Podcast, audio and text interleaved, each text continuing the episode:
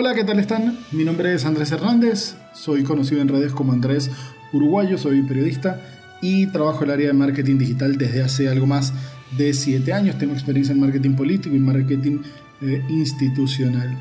Hoy vamos a hablar de marketing o de mercadeo médico. Es un punto central de la charla de hoy, pero antes de comenzar con esto quiero agradecer a Antonio Morales y a todo el equipo de Social Report por eh, invitarme, por extenderme la invitación a este foro barra chat barra compartir de saberes eh, en este medio digital. Me encantaría hacerlo eh, live, pero dependo de CanTV y aquí en Valencia Norte CanTV está terrible, no quiero arriesgarme a que todo salga hecho un caos, pero por aquí les voy a estar dejando mis redes sociales, donde lo voy a subir y bueno, toda la información que quieran eh, saber. Pero para empezar, de una vez esta charla no espero que no llegue más de 20 minutos, lo quiero hacer estilo podcast, ya que amo la radio y poder grabar desde mi casa, poder hacer contenidos radiales en formato podcast, me parece que es una linda manera de que mientras ustedes están en sus casas, sentados, trabajando, acostados, limpiando, cocinando, como sea, pueden estar aprendiendo. Eso es lo que amo de la tecnología de la información y, la comunicación en general. Las TICs llegaron para cambiar nuestra forma de aprender. Como profesor universitario se lo digo a mis estudiantes que es imposible hoy en día el no saber siempre y cuando tengas internet. Hoy en día hay internet en celulares, en lavadoras, en cocinas, en televisores y, el, y casi todas tienen un navegador, por muy malo que sean, todas tienen un navegador y todos podemos googlear algo. Por eso, el cerebro post-internet me llama mucho la atención porque tengo 34 años y viví la época del no internet. Viví la época, aunque va a sonar muy boomer y viejo, la época de bañarme vestirme, cambiarme, tomar un autobús, ir a una biblioteca, pedir un libro, tomar apuntes o sacar copias de un libro y luego estudiar en mi casa. Hoy en día eso lo hago en el baño con mi teléfono. Y cuando un estudiante de 17, 18, 19 años, primer, segundo, tercer semestre de comunicación, me dice, profe, no estudié, eh, literalmente les lanzo lo primero que tengo en la cabeza, porque me parece una falta de respeto al conocimiento humano. Pero bueno, este, estos dos minutos de charlas para que me conozcan un poquito y empezar de una vez con el tema de marketing médico o como el taller o la masterclass se iba a llamar, que es Pásale consulta a su marca. Digo, se iba a llamar porque esto nació como un post de Instagram, tuvo muchísima repercusión entre amigos, conocidos y de verdad se volvió eh, bastante trending y mucha gente me empezó a pedir asesorías. Entonces dije, ok, en vez de hacer asesorías voy a hacerlo en formato de charla o masterclass para eh, gente que está en marketing o personal médico, eh, profesionales de la salud, belleza, odontología. Cuando digo salud digo todo en realidad, o sea, todo lo que trabajan con pacientes y ya van a entender por qué.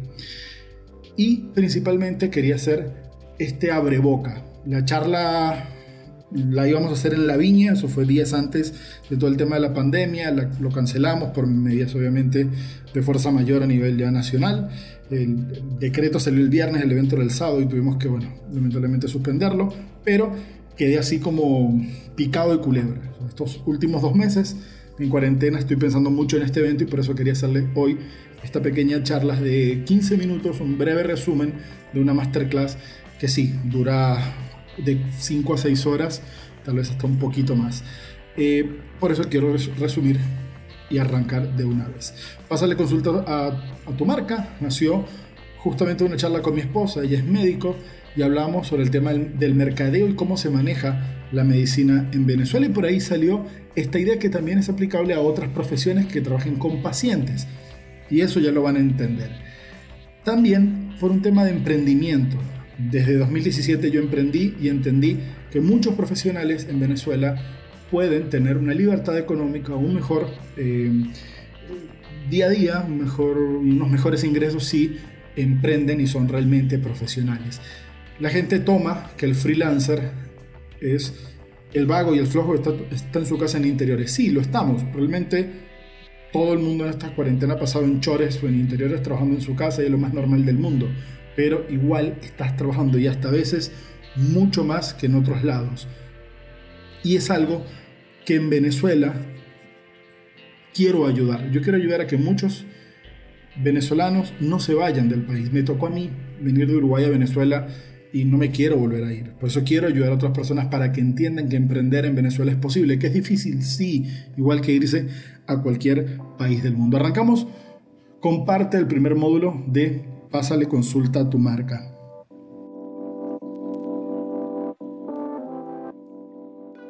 Nace esto en unos seis consejos para comenzar. ¿Cuáles son esos seis consejos?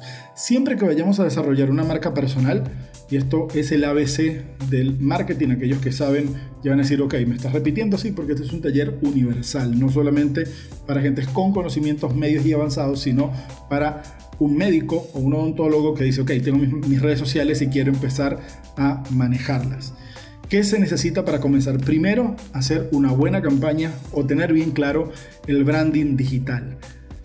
¿Qué es esto? Justamente el tema de tu marca personal. ¿Cómo te vas a llamar en las redes sociales? Eso es lo primero. ¿Cuál es mi consejo? De siempre traten de poner nombres carismáticos. Traten de que su marca personal profesional o su profesión esté ahí.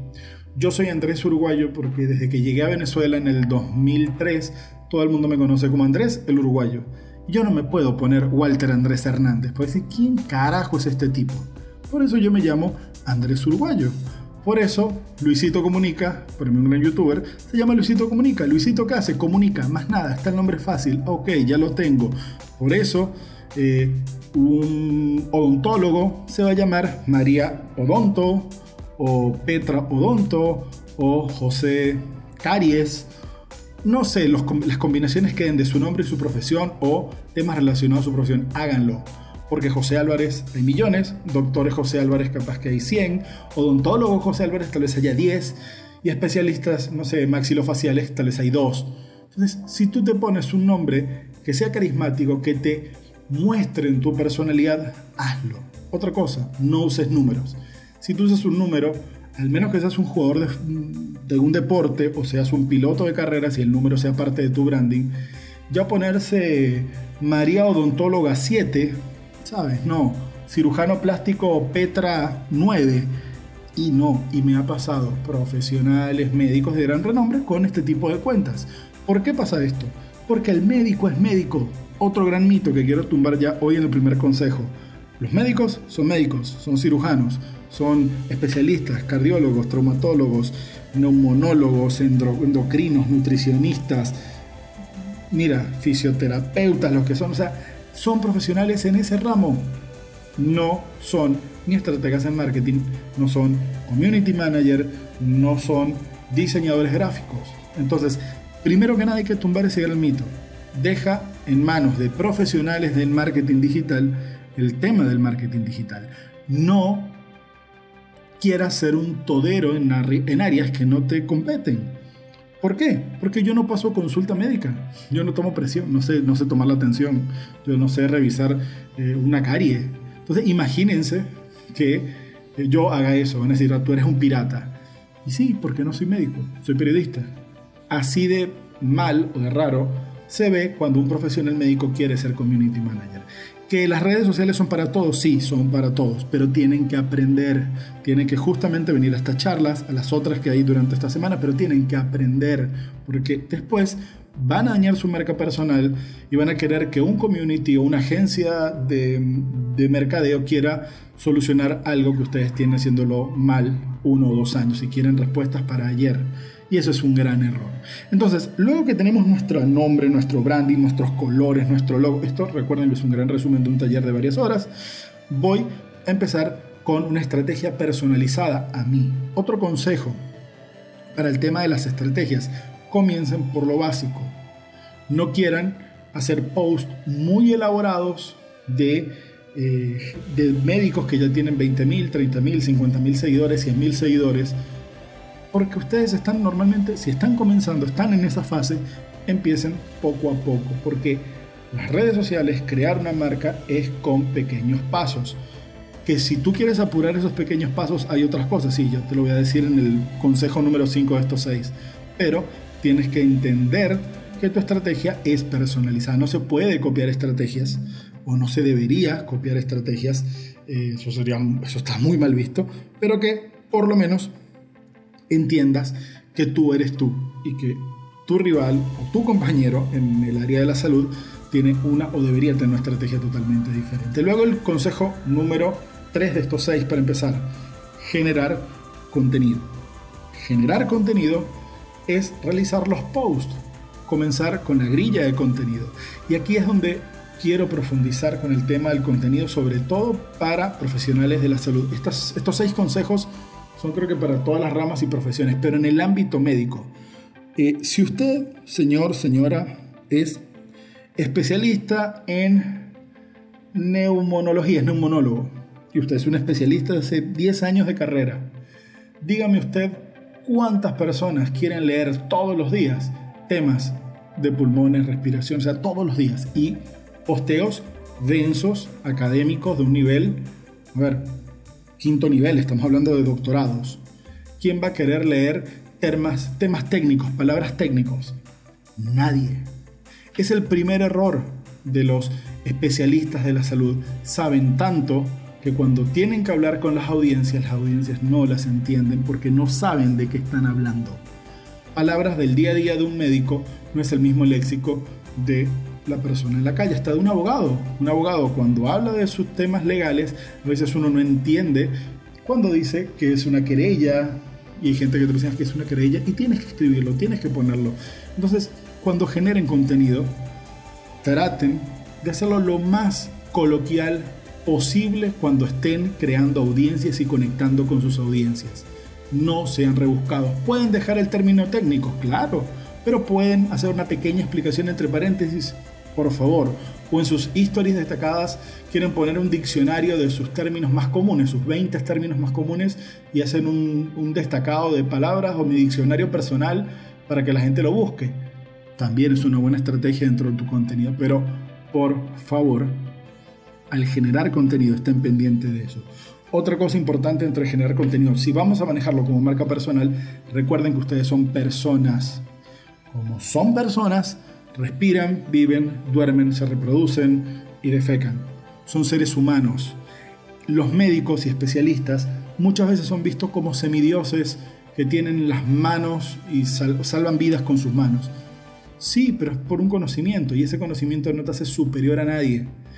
¿Por qué quiero llegar a este punto? Porque la arrogancia médica, o en médicos o en profesionales de la salud, es algo terrible. Es el médico pedante, es el médico que ¿sabes? La gente ya no lo quiere ver, no lo quiere escuchar, porque tiene que ser carismático, porque estamos trabajando con audiencias. Entonces, por favor, tengan muy pendiente eso. Otra cosa súper importante que no es del contenido, no está dentro de los seis puntos que voy por el tercero, sino con el tema de la puntualidad en la consulta. La puntualidad en la consulta es algo eh, de verdad, tiene que ser miren, porfiados y porfiadas en eso. Si ustedes citaron a alguien a las 8, por favor, ustedes estén a las 8. Háganlo. Cambien ese paradigma de los médicos. Todas las personas, y esto va a ser una de las preguntas del chat, pueden ir contestando en el chat ahorita.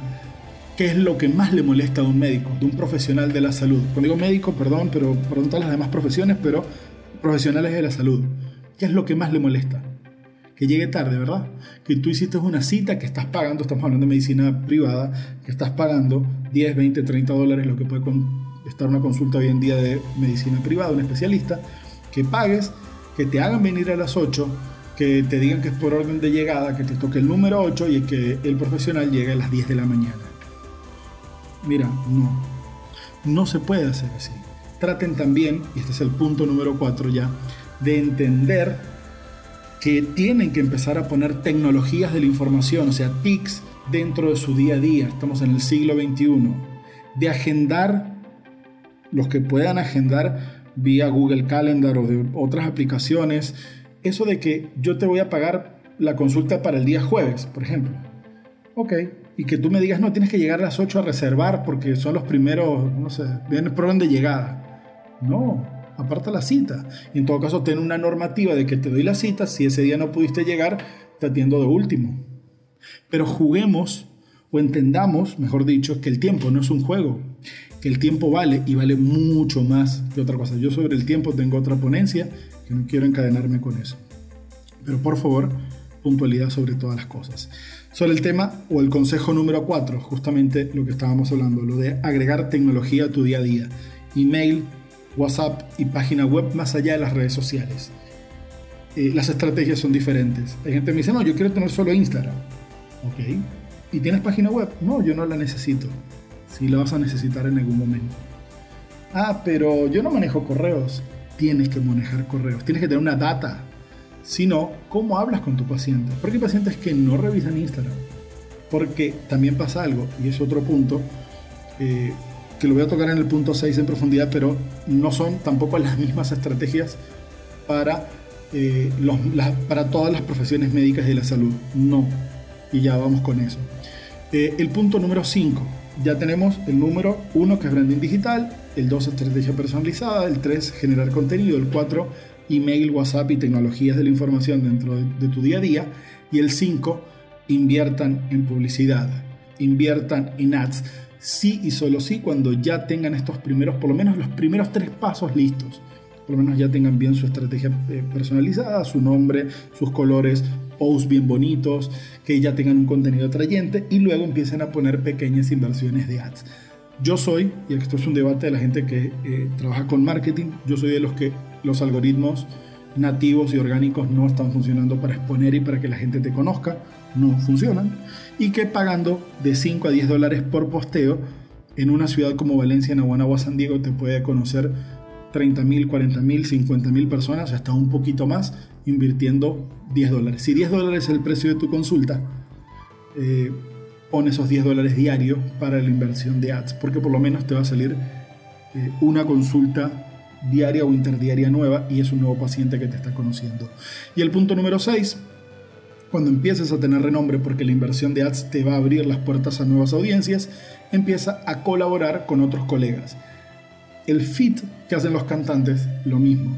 Si tú eres traumatólogo y tienes un super pana, una super pana que es masajista, que es terapeuta, tráetela, hagan un video, hagan un post, compartan un café, cuéntenme una historia.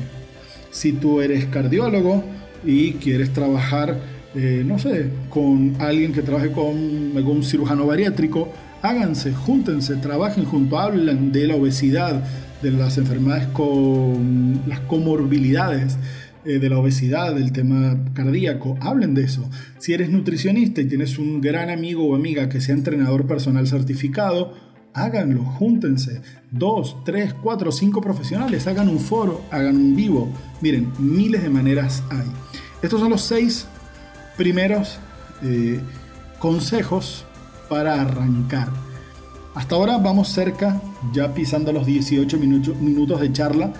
No me quedaría mucho más tiempo para, para hablar, pero sí quiero arrancar con el tema principal de lo que es la masterclass de marketing eh, médico. Hay que entender que en marketing los que no son mercadólogos trabajan en mercadeo. Eh, esto va para las personas que son médicos, profesionales de la salud y que están escuchando esta charla y que no conocen eh, nuestro ámbito. En, en, marketing y en ventas hay algo conocido como las personas. viene del inglés persona y hay diferentes tipos de personas, desde audience o personas audiencia hasta buyer persona o compradores potenciales que son los buyer. Hay desde audiencia, hay desde fans, hay, bueno, muchos tipos de personas en este universo eh, digital, pero a los médicos, trabajadores de la salud, les, los que buscan es un punto eh, muy delicado que se caracteriza por sus enfermedades. Y esto se le conocen como patient personas o personas pacientes. O sea, a los médicos, trabajadores de la salud, le importan qué tipo de personas, los pacientes. Buscamos posibles pacientes que hablamos de medicina privada, medicina eh, capital, porque se trabaja con dinero, una, salud capitalista privada, que lo que busca es un cliente porque se ve como eh, como mercado los posibles eh, pacientes. Entonces, Los patient personas tienen diferentes gustos. Por eso hay que hacer un muy buen análisis a dos bandas. A ver, cuando vayan a hacer el contenido, tienen que analizar muy bien, primero, quiénes son ustedes, qué hacen, qué les gusta, de qué puedo hablar, de mi perro, de mi gato, sí. Pero más allá de eso, ¿qué quiere escuchar tu paciente? Porque una cosa es lo que tú quieres decir como profesional y otra cosa es lo que la gente quiere escuchar. Me explico. Yo soy cirujano de manos, perdón, si no sé si existe la especialidad de cirugía de manos, pero bueno, soy cirujano de reconstrucción de manos y soy el tipo más arrecho de las manos.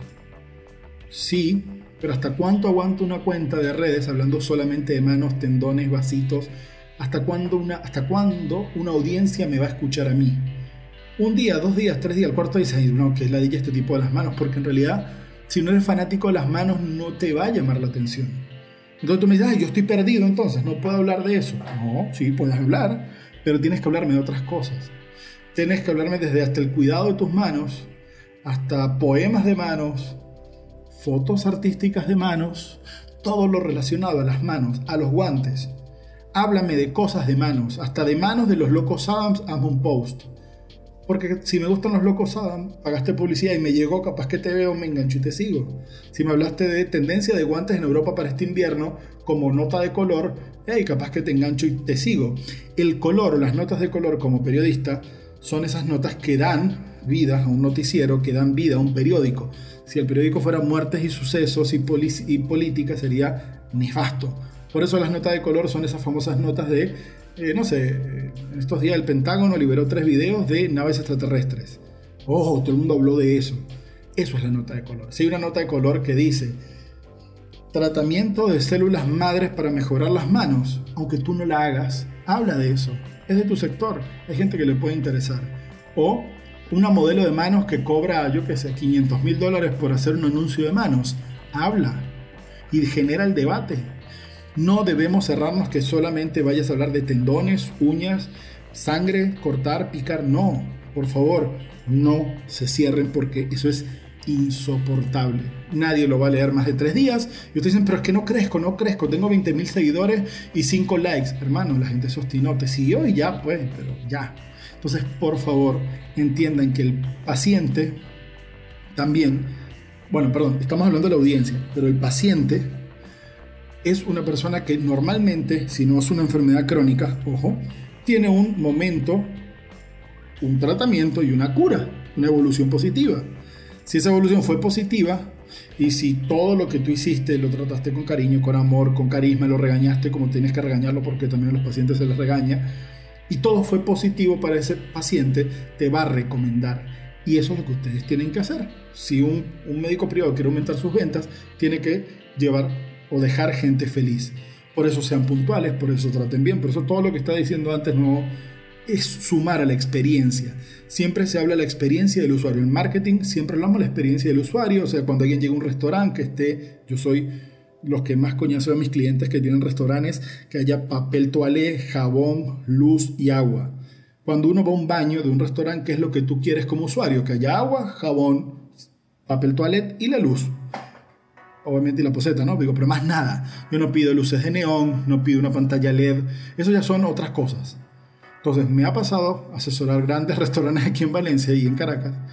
Y uruguayo, ¿qué te parece? Y todo magnífico, la carta, todo espectacular, un plato, no sé, 15, 20 dólares. Ah, sí, está bien, bello. Hermano, voy para el baño.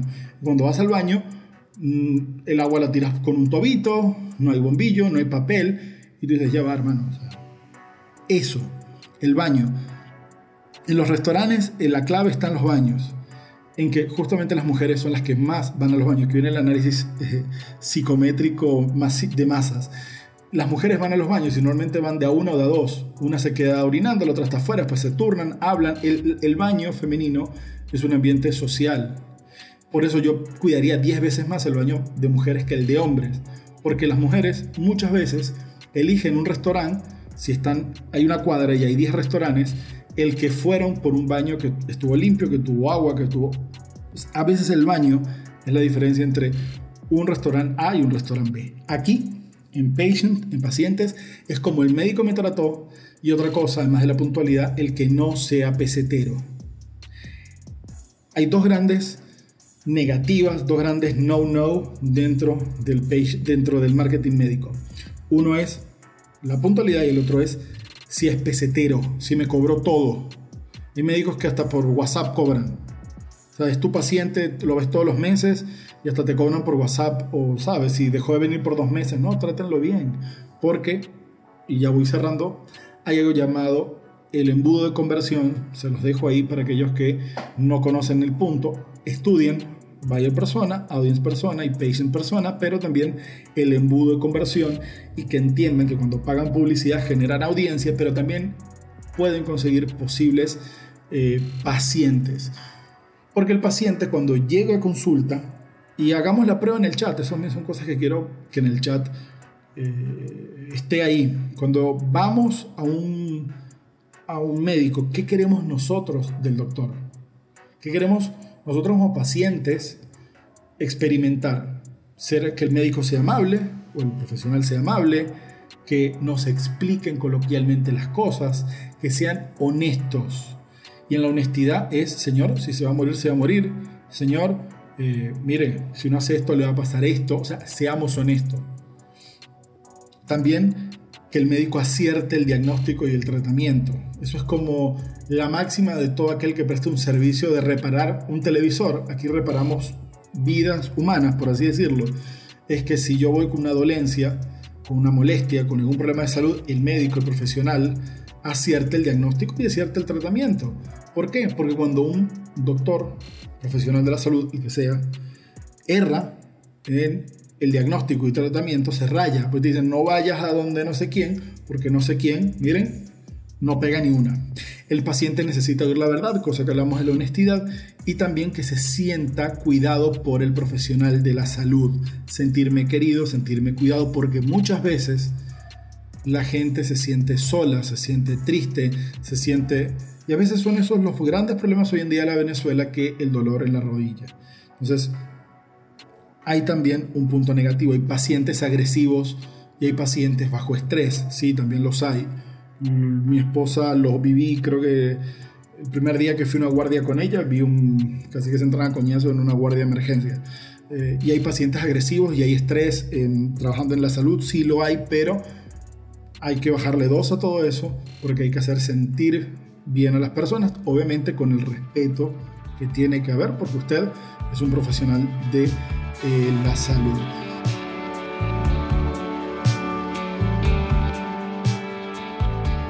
ya tenemos que terminar.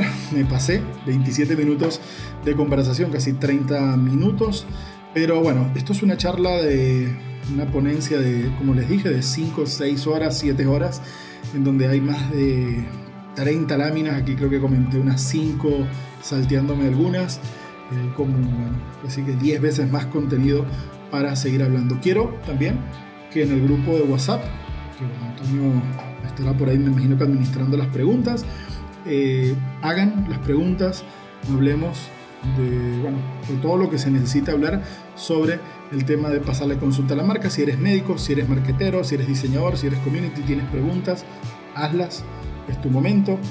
Eh, y para ir cerrando, recuerden mis redes sociales, soy Andrés Uruguayo, todo pegado en Facebook, en YouTube, en Instagram, en Twitter, en todos lados estoy con Andrés Uruguayo, en YouTube eh, quiero empezar a hacer contenido muy diferente. Yo no soy de postear mucho sobre marketing digital porque parte de mi estrategia no es publicitarme en los medios digitales. Suena raro, pero es parte de la estrategia y otro día puedo explicarles por qué lo hago de esa manera y me funciona bastante bien. Pero en YouTube quiero empezar a crear contenido. Yo quiero empezar a trabajar mucho con YouTube. YouTube tiene una capacidad de generar cuatro veces más clientes que Instagram, que es la que más genera clientes hoy en día en Venezuela. Por eso quiero irme hacia YouTube con una propuesta eh, más de blogs eh, gastronómicos, blogs de viajes, algo así muy, pero muy, muy urbano. No quiero hacer una cosa súper rebuscada. Por ahí estuve haciendo unas pequeñitas pruebas eh, caseras, por así decirlo, en esta cuarentena que no he podido salir. El proyecto está retrasado unos 5 o 6 meses porque iba a ser para octubre el año pasado. Nació mi hija, ya tiene 8 meses y cuando íbamos ya teníamos todo listo para arrancar bueno, la cuarentena nos mandó a guardar y se retrasaron las grabaciones. Pero sí quiero eh, invitarlos a que piensen su contenido online, que trabajen en sus redes sociales lo más personal posible. En estos días una amiga, Elena, eh, ella me comentaba sobre el hobby o los hobbies que tiene la gente y las marcas personales y justamente se armó un debate bien interesante entre si las marcas personales deben o no deben poner hobbies y estuvo bien bueno ese tema. Yo soy de los que sí deben poner si el médico o profesional de la salud tiene un, un, hobby que puede ser pintar, puede ser dibujar, puede ser tomar fotos, coleccionar videojuegos, leer libros, pasear, correr, hermano, pónganlo. Hay gente que eso puede generar empatía con usted. Hay muchos clientes que he tenido por mis, eh, mis gustos. Nerd, soy un gordito de barba, si ven mis fotos, soy el típico estereotipo de gordo, barba y lentes gruesos, o sea que soy nerd. Y el que guste en videojuegos, el que guste la ciencia ficción, el que guste em, el anime, creo que lo dije, bueno, todas estas cosas bastante nerd, ha coincidido en que muchos clientes se sienten por ahí en el tema de la empatía del grupo de pares, como diría Parson, y terminen contratando el servicio porque se sienten justamente en confianza de poder hablar de esos tabúes. Muchos profesionales hoy en día de 30 35 años que son bastante nerd, pero en su ambiente laboral o en su profesión no pueden hablar abiertamente con eso. Y está esa tontería de publicar yo mis hobbies eh, genera atracción. Piensa en su contenido digital. Soy Andrés Hernández, arroba Andrés Uruguayo y seguimos chateando por WhatsApp.